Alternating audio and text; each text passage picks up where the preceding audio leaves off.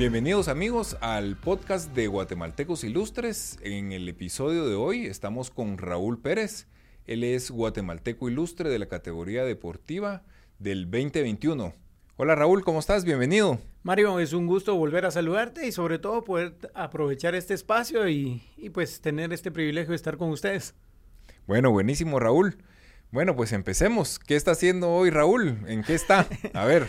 Bueno, dentro de tantas cosas, dentro de específicamente lo deportivo, pues ya preparándome. Eh, realmente estos últimos tiempos han sido muy complejos por lo mismo el tema de la pandemia. Han habido muchos cambios, se corrieron fechas, se alteraron otras por todas las modificaciones que hubieron. De hecho, ahorita estamos ya en el, en el inicio del arranque del nuevo ciclo paralímpico de cara a Francia 2024. Pero como los Juegos de Tokio 2020 se dieron hasta el 2021, entonces todo eso vino a generar otras alteraciones, pero ahí vamos en eso, ya preparándome, de hecho tengo el objetivo de poder participar, si Dios así lo permite, en, el Desert Challenge eh, de Estados Unidos, ahorita en el mes de mayo, y para ese evento es que me estoy preparando ahorita, hablando de lo deportivo. Ok. Y también tiene la parte de todos los, los speech y las, las conferencias que das, ¿correcto? Correcto. También dentro del ámbito personal, digamos, pues siempre dando las capacitaciones, tanto en el ámbito eh, netamente de lo motivacional, como también vinculado al tema de, de conceptos y sensibilización a temas de seguridad partiendo de que pues mi condición se debe a un procedimiento inadecuado en los estándares de seguridad. Entonces ahí voy desarrollándome y paralelo a eso también pues sigo eh, vinculado con Empresa Eléctrica de Guatemala, dando y siendo el emisario del programa de prevención de accidentes dirigido a niños y a todas las empresas que están vinculadas de alguna manera o relacionadas a la vulnerabilidad de poder sufrir alguna, algún percance con las líneas del tendido eléctrico. Ok, buenísimo. Bueno, si quieres para empezar, y, mm, Voy a empezar diferente. A ver. De como habíamos platicado. A ver, cuéntame el entreno. ¿Cómo es un día de entreno? ¿Cómo es el tema del entreno de Raúl? Bueno, creo que vale la pena y me, llama mucho la atención tu, tu, pregunta porque, pues obviamente un atleta de alto nivel, pues tiene una serie de condicionantes. Adicional a ello, algunos principios que no pueden ser violados, ¿verdad? La tenacidad, la disciplina, entrega, etcétera. Pero a eso eh, unémosle eh, el tema de, la condición de discapacidad. Entonces, ¿por qué hago hincapié sobre ello? Porque para nosotros los atletas paralímpicos o atletas con discapacidad, no solo es el, desgaste propio del alto rendimiento que demanda, sino a eso hay que acompañar permanentemente la condición de discapacidad.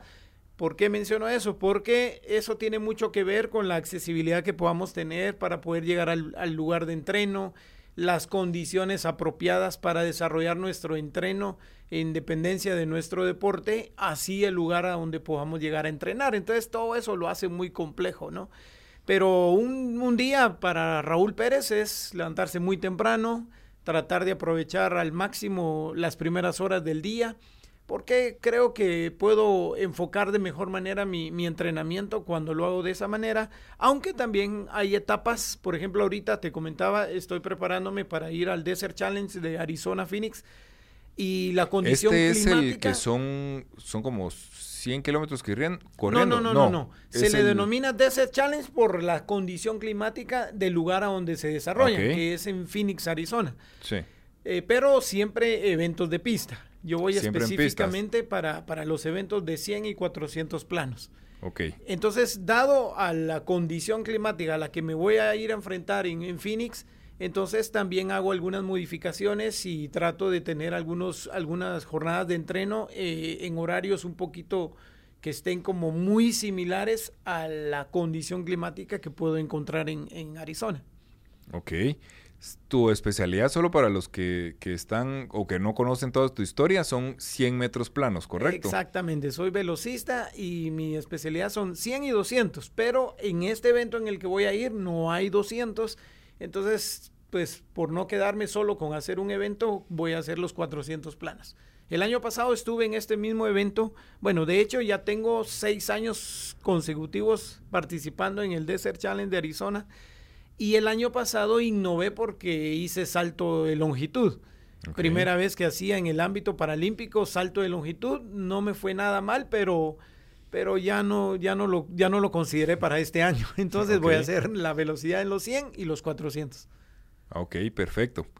Bueno, Raúl, a ver, ahora sí.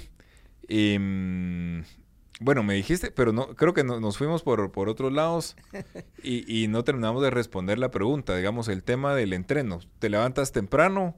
¿Cuántas horas entrenas? ¿Entrenas solo una vez al día? ¿Cuántos días a la semana? Solo para, para entender esa parte. Muy bien, ahorita estoy entrenando jornada completa, me refiero, es todos los días.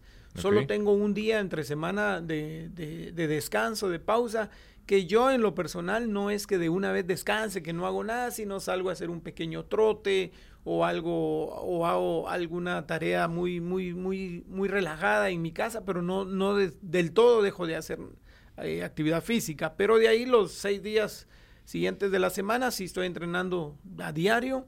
Y ahorita realmente el tiempo de entreno oscila más o menos tomando todo como debe ser, con tranquilidad, con calma, entre de dos, dos horas y media aproximadamente.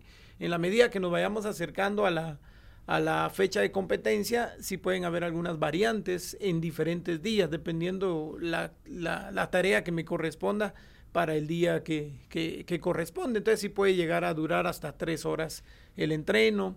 No porque pase, porque la gente se hace la idea, tres horas, pasa corriendo las tres horas. No, no es así, sino que entre intervalos, las pausas, el trabajo eh, fuerza, eh, específico, vuelta a la calma, etcétera. O sea, toda la jornada de entreno oscila más o menos en ese espacio de tiempo. Ok, perfecto. Bueno, Raúl, ahora bueno, ahora sí, regresemos al principio. Ahora cuéntanos, cuéntanos la historia de Raúl. bueno, la historia de Raúl es, digamos, como muy, muy, muy sencilla, la verdad. Eh, obviamente lo que a, las personas les interesa es saber cómo adquiero esta condición física.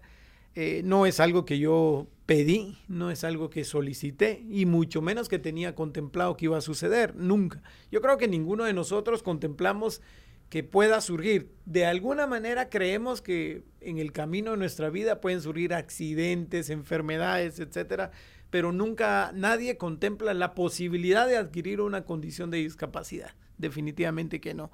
Yo nazco con mis dos brazos eh, en el año 74 y empiezo a trabajar en empresa eléctrica de Guatemala eh, para alrededor de los años 90 y en el 2003 no, perdón, en el 2000 sufro, sufro un, accidente que, me cambia la vida eh, y luego en el 2003 sufro otro accidente que es donde definitivamente todo, todo tiene un giro total. Sufro una descarga eléctrica donde la electricidad ingresa por el brazo izquierdo, eh, atraviesa mi cuerpo y tiene una salida por la, por la mano derecha esa, esa cantidad de voltaje que ingresó en mi organismo provocó que las quemaduras fueran tan severas que la opción que los médicos tuvieron era tener que amputar los dos miembros superiores.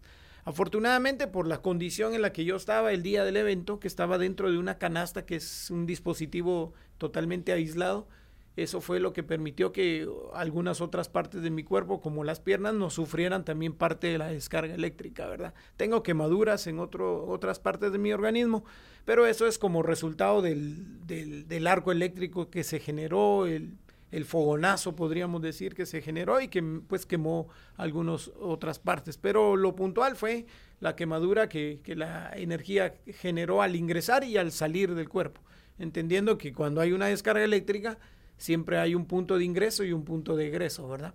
Eso básicamente fue lo que sucedió y ahí pues me cambia la vida. A partir de ese, de Me recuerdo Que, que, que, en la historia tú estabas, creo que, creo, ¿verdad? Estuviste un tiempo y después dejaste de, de estar, de trabajar y regresaste. Es correcto. Y, y, y, y me acuerdo mucho, o, o, o, la parte de la historia, porque dices, tenía muy poco tiempo de haber regresado y posible, y yo tal vez no estaba muy bien, digamos, eh, no, no estoy seguro, pero tú no me lo vas a decir mejor, porque me dije, no, no sé si era un tema como emocional o un tema, y dijiste, yo me salté como los procesos, digamos, Y, y, eso fue lo que, lo que causó esta parte, ¿verdad? Eh, mejor no lo hubieras podido decir. Yo ingresé, yo me había retirado de empresa eléctrica o de la empresa para la cual trabajaba ya en ese entonces y, regreso seis, seis, meses después. Eh, nuevamente regreso a la empresa porque se me brindó la oportunidad de poder regresar a mi trabajo. Estuve buscando otras alternativas, pero realmente en los últimos 10, 11, 12 años solo esto era lo que había hecho. Entonces realmente encontrar otra alternativa era como un poco complicado. Y el que era mi antiguo jefe en la empresa se enteró que yo andaba buscando empleo. Y él me llama personalmente y me dice, ¿y por qué anda usted por otro lado si sabe que aquí tiene un lugar? Yo realmente no quería regresar porque era una cuestión como de orgullo. Cuando yo me fui de la empresa, yo me retiré con la finalidad de emprender un negocio propio. Lamentablemente, por diferentes circunstancias, aquel negocio no, no, fructificó, no fructificó como yo hubiera esperado. Y, pues tenía eh, sobre mis hombros esa, esa, ese, esa marca de decir de plano fracasé. Entonces yo no quería regresar a la empresa, el orgullo, ¿verdad? pero también era mi única alternativa. Entonces, eh, regreso a la empresa. Recuerdo que yo inicié un, 16 de marzo y, el 1 de abril me accidento. A los 15 días exactamente. Y justamente como lo mencionaste, Mario, yo dentro del, dentro del quehacer de la, de la dinámica del trabajo, eh, violé el procedimiento de seguridad porque me quité el guante de la mano derecha Podría dar mil justificaciones y razones por las cuales lo hice, pero al final el punto sigue siendo el mismo. Infringí la norma de seguridad, ¿verdad? Muy similar a lo que hoy en día vivimos, ¿verdad? O sea, yo me puedo quitar la mascarilla y porque me incomoda, porque me da alergia, por lo que sea, pero desde el momento que me la quito ya estoy vulnerable a, a una posibilidad de contagio. Y justamente fue lo que pasó conmigo. Yo me quité el guante y obviamente teniendo eh, más de 7000 voltios en mis manos, la probabilidad de una quemadura pues era mucho más alta, ¿verdad? Y a eso aunémosle que como seres humanos somos muy dados a, a creer que cuando ya tenemos experiencia, conocimiento, ya nos, nos relajamos un poquito y creemos que todo lo tenemos bajo control, ¿verdad? Y eso pasa en todas las áreas no solo en temas de seguridad, en nuestra vida personal somos así, ¿verdad, Mario? Y, y, justo fue lo que pasó conmigo, ¿verdad? Entonces, lo comento de esa manera porque creo que debo siempre eh, dar la cara en cuanto a asumir la responsabilidad de que no es que la electricidad me atacó, no es que mi compañero hizo las cosas mal o el camión no servía. No, no, hay otros elementos alrededor que también influyeron, pero al final la decisión fue personal, yo me quité el guante y sin seguridad las probabilidades eran, eran altas de quemarme. Ok, perfecto. Bueno, y de ahí vienen muchos acontecimientos, ¿verdad? De ahí surge una serie de, cosas tipo eh, efecto dominó, sin yo planificarlo de esa manera también, pero creo que al final eh, Dios siempre se encarga de, de, abrir puertas donde uno cree que ya se han cerrado definitivamente las posibilidades laborales estaban totalmente nulas eh, por varios factores. Uno de ellos, que lamentablemente en Guatemala no tenemos un alto índice de inclusión laboral para personas con discapacidad. Eh, entonces, y más en ese, en ese entonces, todavía veníamos dando pasos muy, muy cortitos en relación a ese tema. Y entonces no, no consideraba que con facilidad iba a poder encontrar un empleo. De hecho, yo estuve, ingresé solicitudes de empleo a muchos lugares pero pues no, no había un resultado positivo. Y entonces tuve que empezar a innovar empecé a, hacer cosas que, que, no pensé que tendría que hacer. Y surge ahí justamente el tema de las conferencias motivacionales. Eh, un día yo tuve una experiencia cuando ya empecé a salir a la calle, aún estando ya amputado. Recuerdo que la primera vez que fui a un, a un supermercado, eh, me pasó ahí un par de, cositas, anécdotas en, el desarrollo de esa primera compra, yo sin brazos y cómo pagaba y, todo eso. Y yo se lo compartí a un, a un buen amigo y él escuchó esa anécdota. Y mira, me pasó esto y aquello y, él lo, escuchó, se lo quedó. Como a los 15 días me llamó y me dijo, fíjate vos que en la empresa donde yo trabajo, en el área de ventas, eh, siempre llevamos a un motivador para generar pues ese, ese ímpetu de las ventas, en el cuerpo de ventas y todo, y me gustaría que vos fueras. y contanos tu historia. Y yo le digo, pero ¿qué querés que yo diga, verdad? Y él me dijo, contame, contales a todos lo que me contaste aquel día, de, aquel día que fuiste al súper. Bueno, está bien, ¿verdad? Entonces fui, les conté eso, así muy literal yo, ¿verdad? Y más o menos qué me había pasado, cómo había sido mi accidente. Y a los 15 días me llama una persona y me dice, mire, don Raúl, mi nombre es fulano tal y yo trabajo para tal empresa y yo lo escuché en tal compañía y me gustaría que llegara a nuestra empresa para compartirnos su experiencia. Y así empezó todo. Eh, hoy en día pues ya he tenido la oportunidad, Mario, y no lo digo por vanagloria, sino pues principalmente para, para honrar a Dios y, y, pues también con gratitud en mi corazón porque pues he tenido la oportunidad de viajar, de salir de Guatemala y ya estar en escenarios grandes, dar conferencias de hasta 3.000, 5.000 personas.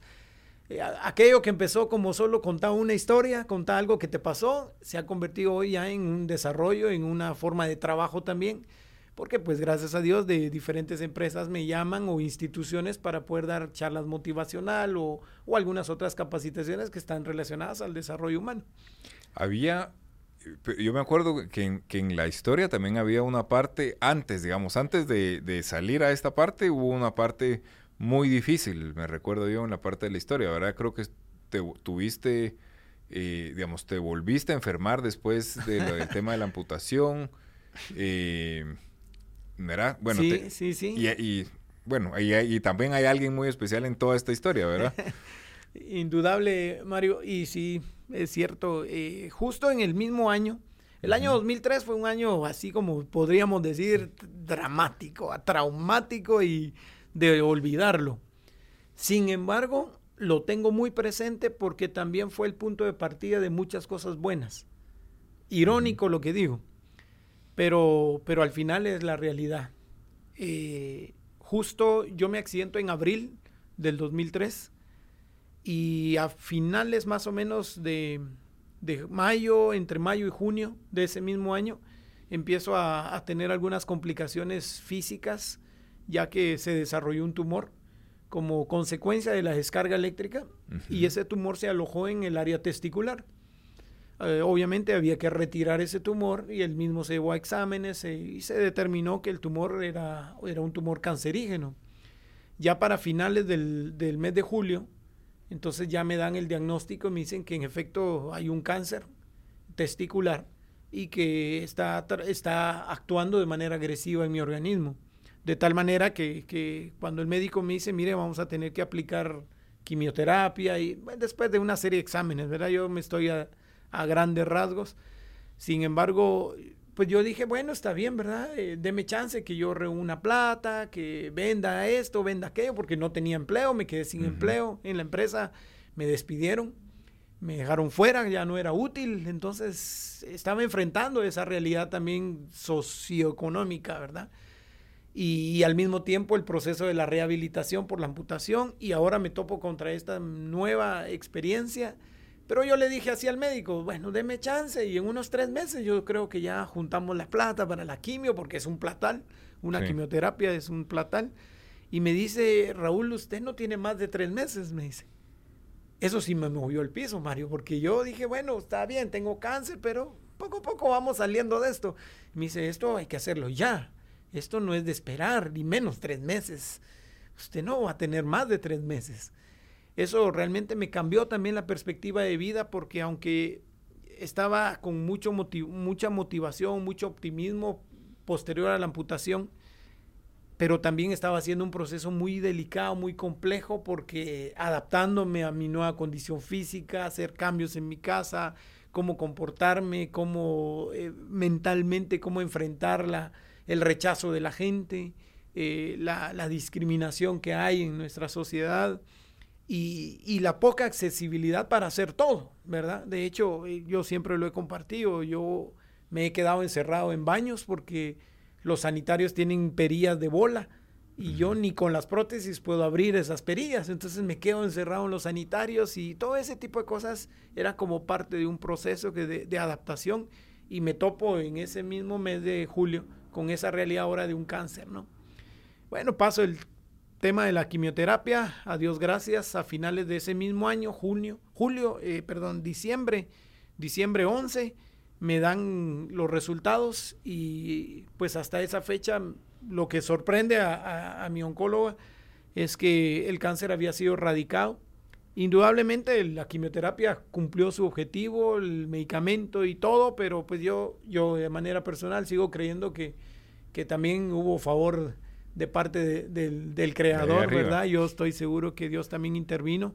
Y no porque yo sea alguien muy especial para, para, para la humanidad, sino lo digo en el sentido de que creo firmemente que todos tenemos un propósito que cumplir. Y parte de ese propósito para mi vida era pues también salir de esa situación para poder compartirlo, para poder inspirar a otros, aunque no es mi anhelo inspirar, pero si se da la oportunidad de inspirar a otros a no dejarse vencer, a, luchar, a seguir adelante, a creer en sus sueños, porque paralelo a todo eso, pues también se iba forjando el tema del, deporte, mientras estaba en proceso de quimio. Y yo recuerdo que ese, esa semana justamente era la primera semana que yo tenía por primera vez competencias y ahí estaba nadando, corriendo, haciendo saltos, haciendo lanzamiento con jabalina. Yo quería comerme el mundo, man. Sí, yo me recuerdo y, digamos, cabal, ahora, digamos, ya nos contaste cómo, bueno, tú cómo pasó todo, cómo llegaste a ser eh, speaker y speaker internacional y, tema de motivación. Pero está, viene ahora la parte del, del deporte, digamos, que y que, bueno, a mí me gusta mucho, vamos, si, si no lo dices, yo te lo recuerdo, pero ¿cómo llegas al deporte? Digamos, ¿cómo, cómo, bueno, aparte de este, como tú dices, verá un 2003 oscuro, pero, pero, bueno, ahí yo siempre les digo, a veces hay que topar fondo para agarrar impulso y, y, poderse eh, empujar hacia arriba y, mm, y, logras pasar todos estos temas de salud y, mm, y eh, encuentras ya una forma de poderte, eh, digamos, ganarte la vida, poder decirlo así, ¿verdad? Encuentras algo más que tú podías hacer, pero además entras en el tema deporte. ¿Cómo, cómo, cómo, cómo, cómo llegas ahí? ¿Cómo llego? Bueno, no lo tenía contemplado, por supuesto, aunque la actividad física siempre fue, fue parte de mi vida. De hecho, regresando un poco al pasado, mi papá fue instructor de artes marciales, entonces desde muy chico él me inculcó el tema de, del karate y el karate do y ese tipo de cosas. Entonces me forjé, tuve la oportunidad en mis épocas mozas de juventud de ser miembro de la Selección Nacional de Karate Do. Participé en algunos centroamericanos, estuve en algunos eventos pues relativamente fuertes, tuve algunas conquistas significativas. Eh, entonces la actividad física siempre fue parte de mí, me gustó mucho siempre hacer mucho deporte, pero cuando estaba en la etapa de la rehabilitación, producto de la, de la amputación de los brazos, estando en el hospital de Rehabi del IX, ahí es donde me surge la invitación, si no quería participar en ese entonces, 2003, se iban a desarrollar unos juegos que denominaban Juegos Nacionales para Personas sobre silla de ruedas porque obviamente su enfoque estaba dirigido a todos aquellos pacientes que eran usuarios de silla de ruedas y que practicaran diferentes deportes. Pero la organización que estaba elaborando esos juegos eh, quería darle apertura a otras discapacidades, visuales, intelectuales y físicas también. Y es así como en el Ix me dice, mire Raúl, como usted está de alta ahorita aquí en Ravi, queremos formar un equipo para ir a los juegos que mencioné. Muy bien, pues dije, oh, está bien, entrémosle, ¿verdad? Pero en natación. Entonces yo me empecé a preparar ahí en el Ix, el día que me tocaba terapia, en lugar de hacer terapia, nos ponían a nadar para que nos entrenáramos, ese era el objetivo, ¿verdad? Pero con todas sus limitaciones, el Ix, eh, de repente había que ir a otra piscina, prestaban piscina por aquí, por allá, y de repente íbamos al estadio para medio correr. Y entonces eh, la idea que yo participara en el equipo de natación. Y ese era el objetivo que teníamos. Sin embargo, surge en, el, en el trajín de todo eso, surge la oportunidad de que también le iban a dar apertura a otros deportes. Entonces yo quise meterme también. Entonces por eso ese año nadé, ese año corrí, eh, hice salto y lanzamiento de jabalina. Pero todo era como parte de la rehabilitación. Pero dentro del equipo o el cuerpo de fisioterapeutas de, de había una persona en particular que me habló y me dijo, ya para el 2004, me dijo, mira Raúl, este año son los Juegos de Grecia, que ese año se daban los Juegos Olímpicos de Grecia. Okay. Y me dice, eh, existen los Juegos Paralímpicos. Yo, con franqueza, Mario, jamás había escuchado de los Juegos Paralímpicos. Para mí, lo más relacionado a la discapacidad eran las famosas Olimpiadas Especiales. Okay. Y, él me habla de los Juegos Paralímpicos y me dijo, yo voy a ir a Grecia porque voy como entrenador de una, una muchacha que va a ir a correr en silla de ruedas. Y si a vos te interesa, yo te puedo preparar. Y así fue como él me empezó a motivar. Él fue a Grecia. Cuando retornaron de Grecia me contactó y me dijo, mira, yo vi corredores sin brazos y yo creo que vos les puedes ganar. Eso fue lo que me dijo. Eso fue todo. Y yo me la creí. Me la creí de tal forma que pensé que bastaba solo con decir, yo voy, llévenme y ya voy a ser campeón mundial, ¿verdad? Ahí empezó todo el, trajín que hoy en día pues se ha convertido en una carrera deportiva ya con más de 12 años, con gracias a Dios y al apoyo de particularmente de mi esposa y de mi familia, de una carrera con bastantes éxitos, ¿verdad? No tenemos muchas aperturas para competencias por el tema de la discapacidad y, en Guatemala es muchísimo más complejo aún. Sin embargo, he tenido la oportunidad de poder participar en diferentes eventos a nivel internacional gestionados por mi propia iniciativa, no porque tenga el apoyo, el respaldo de las autoridades guatemaltecas. Eh, y así es como he ido creciendo, ¿verdad? Hasta el, hasta el día de hoy luchando por entrar a una Paralimpiada que se me ha hecho esquiva. Ya probé para eh, Beijing, probé luego Londres, luego Río, luego Tokio y ahora estoy pensando en Francia. No sé si voy a llegar, pero, pero no por eso voy a dejar de luchar por, por ese sueño. Ok. Bueno, ¿y qué necesitas para, para entrar a Francia? Vamos a ver hacia el futuro. bueno, en primera instancia, pues prepararme, seguir con la misma, eh, con la misma mentalidad, el mismo objetivo de dar lo mejor para mí y para mi país. Y obviamente, pues se, requieren recursos, ¿verdad, Mario? Eso no se puede obviar. En las, los Juegos Olímpicos no se desarrollan por, o Paralímpicos, o la, o la permanencia o asistencia a un evento no se, no se da por voluntad. Eso lo entendí muy bien yo te decía, yo creí desde ese momento que aquella persona me dijo, entrale y vos les puedes ganar. Dije, yo, basta con que yo quiera, corra rápido y se hizo.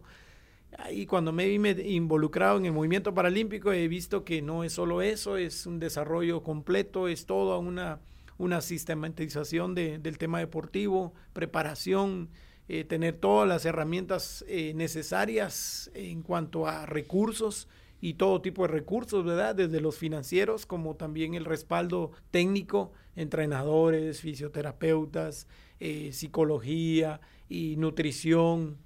Pero particularmente para ir a Francia, pues necesito los recursos para poder entrenarme. No es porque alguien justo la semana pasada me preguntó, ¿y cuánto vale un boleto a Francia? No es que no me preocupa el boleto a Francia me preocupa todo lo que en estos años para llegar al 24 yo necesito para clasificar a Francia, que implica entreno, implica recursos, ir a competencias y las competencias no se dan por raspa chaca chaca, ¿verdad? Quedas que raspaba uno y se salió el, premio. Tengo que...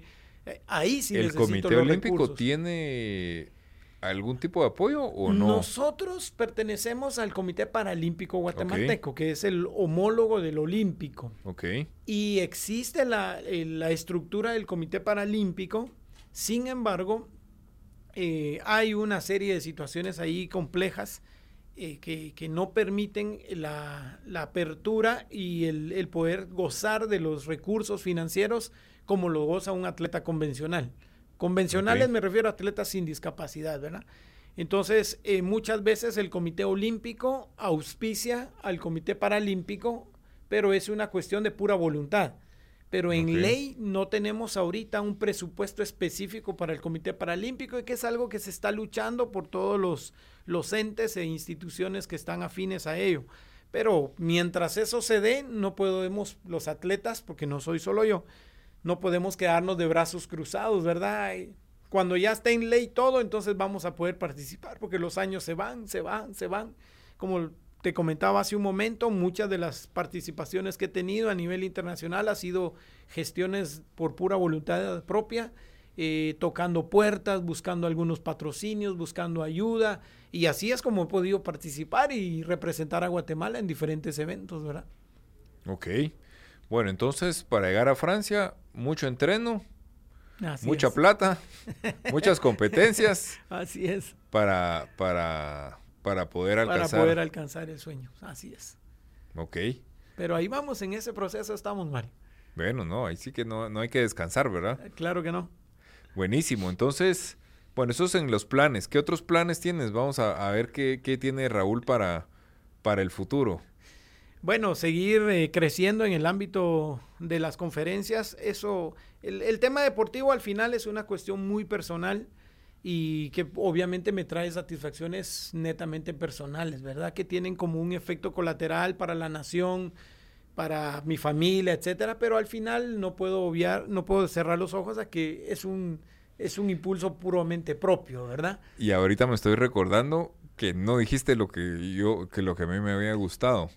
Y el tema del, del deporte, yo me recuerdo que que, cuando nos contaste la historia, bueno, yo la he escuchado eh, un par de veces, em, me recuerdo que nos mencionaste que fue un sentimiento para ti, porque, digamos, o sea, eh, tú en tu vida diaria dependes eh, mucho de tu esposa, ¿verdad? Por, por, por el tema...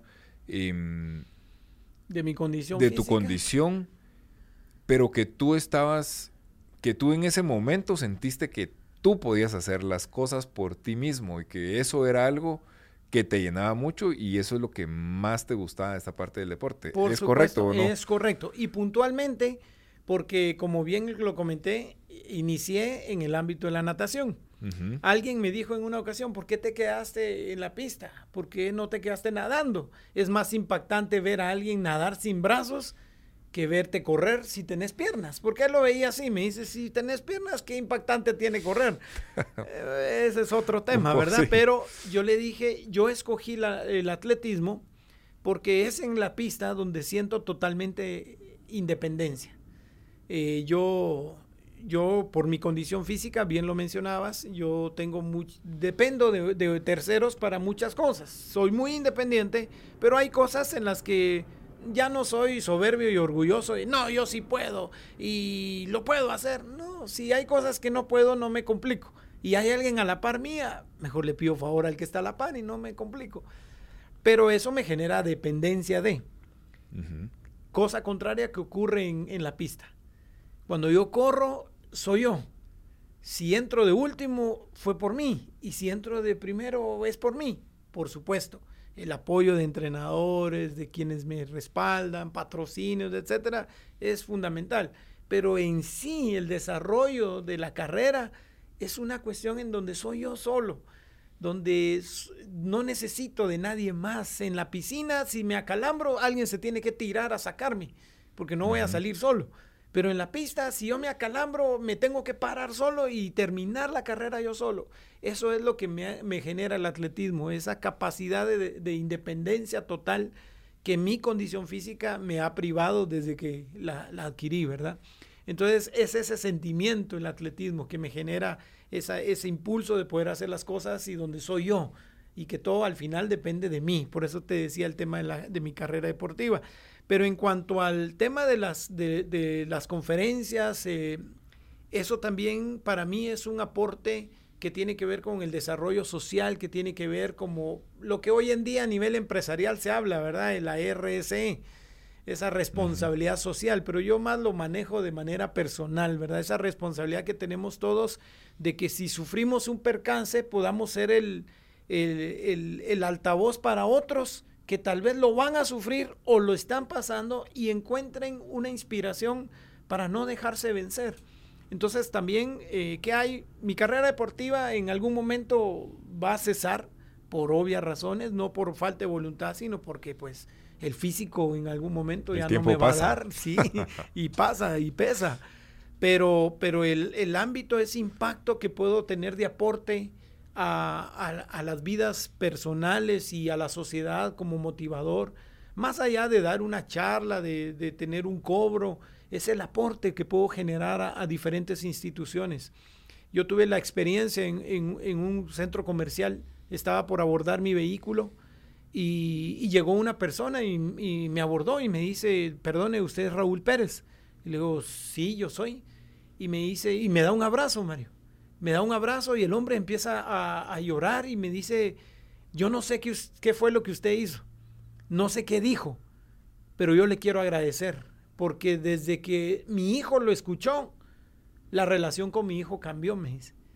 Eh, y me contó un poquito su historia, tenían muchos problemas con su hijo, un muchacho entre la adolescencia y la juventud, con todos esos conflictos que uno lleva con los hijos pero estaban teniendo serios problemas y yo fui a un colegio donde era su hijo, era alumno y di una, conferencia y a partir de esa fecha eh, todo cambió.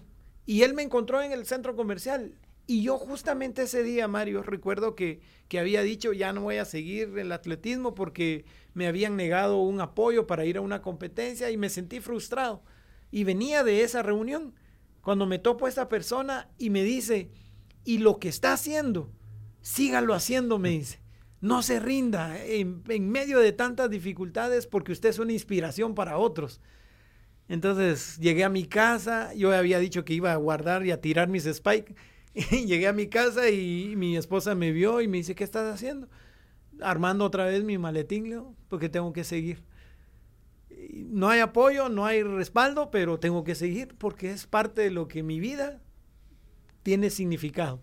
Entonces, ¿qué hay para más adelante de, Raúl? Continuar creciendo en el tema de las, de las conferencias, generando ese impacto que, mi vida pueda generar, ¿verdad? Y, y, pues también a futuro en el ámbito deportivo, pues sí me gustaría ser entrenador y particularmente de atletas con discapacidad, ¿verdad? Porque los que no tienen discapacidad son muy mañosos y se quejan por todo, entonces prefiero trabajar con, alguien que sé que tiene una complicación y que su tenacidad va a ser con más objetividad. Y tú ya estuviste ahí, ¿no? Exactamente, hay, un, hay, hay mayor empatía, ¿no? Bueno, buenísimo. Bueno, entonces, pues, pues ya para finalizar, eh, Raúl, ¿Dónde te pueden contactar? ¿Alguien que quiera eh, patrocinarte? ¿Alguien que quiera eh, una charla eh, tuya? ¿Dónde te pueden contactar? En las diferentes redes, estamos en Facebook y en Instagram como Raúl Pérez Girón. Ahí me pueden ubicar y pues con mucho gusto estamos para servirles.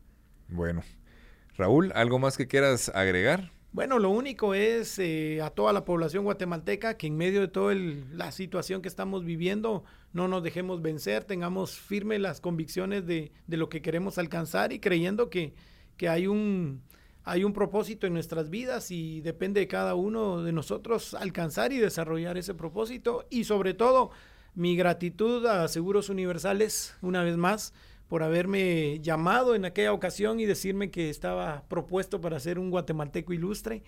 Eso realmente fue algo muy motivador para mí, no lo puedo olvidar y siempre lo voy a guardar en mi corazón. Y, y ahora ser parte de este podcast, pues también es un privilegio y muy agradecido con ustedes.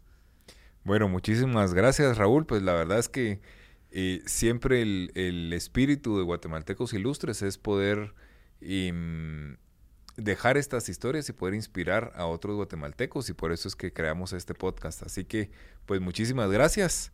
Te deseamos muchos éxitos. Esperemos que Francia cada vez esté más cerca. Y así que, bueno, siempre estamos en contacto. Muchísimas gracias, Mario. Muchísimas gracias y un abrazo a todos.